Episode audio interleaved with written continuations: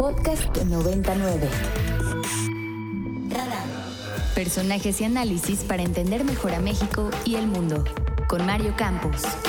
Y vamos a seguir con este tema del metro, pero ahora desde la perspectiva pues más técnica con Laura Ballesteros, que de estos temas eh, pues ha trabajado durante los últimos muchos años de su carrera profesional en la Ciudad de México, en la Ciudad de Monterrey, eh, como especialista. Eh, Laura, qué gusto saludarte, muy buen día. Mira, creo que lo decías muy bien al inicio de, de la conversación, Mario. Esto tiene que ser una discusión técnica. Es una, es una situación tan difícil y tan delicada, primero para las víctimas, por supuesto. Tiene que haber verdad para las víctimas, reparación de daño y justicia. Y para ello, pues se requiere una investigación profunda y, por supuesto, que se deslinden responsabilidades, si hubo negligencia, que haya responsables. Pero, por supuesto que ir al fondo implica hacer un análisis de lo que está pasando con el metro y las decisiones que se han tomado, en este caso, para su financiamiento o la falta del mismo. Y hemos encontrado, porque esto no es algo que se ha venido estudiando, y en su caso denunciando hoy, eh, venimos desde hace varios meses, varios compañeros, algunos desde el Congreso de, la Unión, como es el caso del diputado Jorge Álvarez Maínez, este, otros desde sociedad civil, distintas organizaciones de la sociedad civil, tu servidora, que el metro ha venido sufriendo un decrecimiento en inversión en mantenimiento en esta administración desde que inició, y los datos son muy claros. Eh, están ellos eh, hoy en estos en estos datos eh, este, de la cuenta pública reportando que se ha reducido en más de tres mil millones de pesos el presupuesto del metro. Número dos, han, se han reportado también subejercicios del orden de casi dos mil millones de pesos.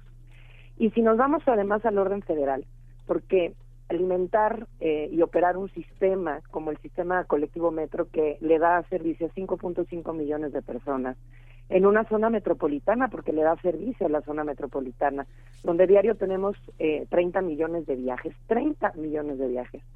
Sería verdaderamente irresponsable pensar que esto solo tuviera que ser responsabilidad del gobierno local eh, financiarle.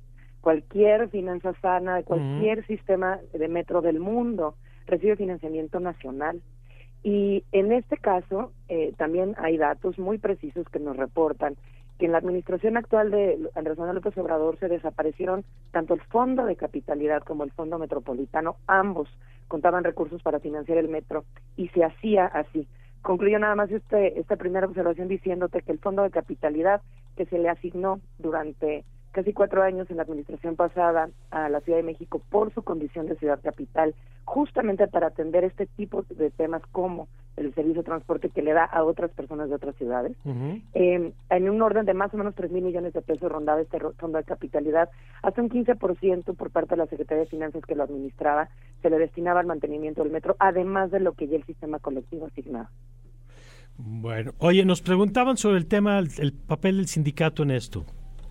Pues mira, creo que también el, el, el eh, Fernando Espina ha estado activo dando entrevistas. Ayer yo lo escuchaba diciendo que están dispuestos a, dialogar, a poner todo al servicio de, las investigaciones para que se esclarezca. Eh, a mí me parece que también hay malas condiciones de trabajo para ellos.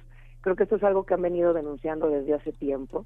Eh, y, y al final del día creo que dentro del presupuesto de mantenimiento y de financiamiento al metro, tendrá que haber un acuerdo amplio con ellos. eh, insisto, creo que esto, antes de, de cualquier otro señalamiento, tiene que irse a la, a la base que es la, parte técnica. ¿Cuál es la situación de los trenes actualmente, la edad útil que desde hace muchos años sobrepasaron? ¿Cuál es la situación también de los equipos de cómputo, de la tecnología, de las señalizaciones?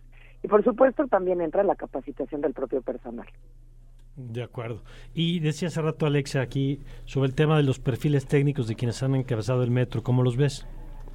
Pues mira, yo yo pienso, tengo, eh, conozco bien a la anterior directora, conozco bien al actual director, yo no tengo un solo señalamiento hacia sus personas, me parece que son personas que llevan muchos años trabajando de manera técnica en las agendas, eh, por eso creo que el ánimo de, de presentar una crítica así de constructiva es vayamos al fondo, porque si esto fuera un señalamiento de una persona en específico, bastaría con cambiarla y ya está.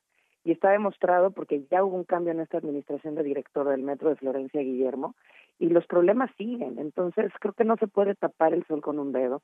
Esto es un problema de fondo y también es un tema de definiciones políticas, Mario. porque dónde pones los recursos es una definición política.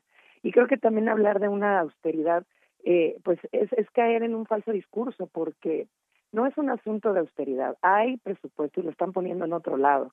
O sea, tampoco caigamos en este discurso fácil de que han estado este, gastando menos porque son austeros. No, están gastando el mismo presupuesto o hasta más con ayuda federal y no se está invirtiendo en el metro de la ciudad.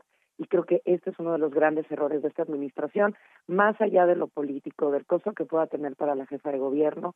Hay una vida que se perdió en esta ocasión, hay 25 que ya se perdieron solo en esta administración en otros dos hechos anteriores, este, más de ciento y pico de víctimas, es decir, y bueno, los 5.5 millones de habitantes que usan el metro, o de viajes más bien que se, hacen en el metro, pues con, con gente que está teniendo hoy daños para no llegar a su trabajo, a su, a su, este, a sus sistemas de salud, a la escuela, a ver a sus familias. Esto no es un asunto menor y creo que no se trata de personas, sino de la ciudad y del sistema y su gente, ¿no? Bueno, pues Laura, yo te agradezco mucho que nos hayas tomado esta llamada. al contrario, a la orden y, como siempre un gusto saludarte y platicar contigo y todo esto. Gracias. Es eh, Laura Ballesteras, Ballesteros, experta en temas de movilidad. Para más contenidos como este, descarga nuestra aplicación disponible para Android y iOS o visita ibero909.fm.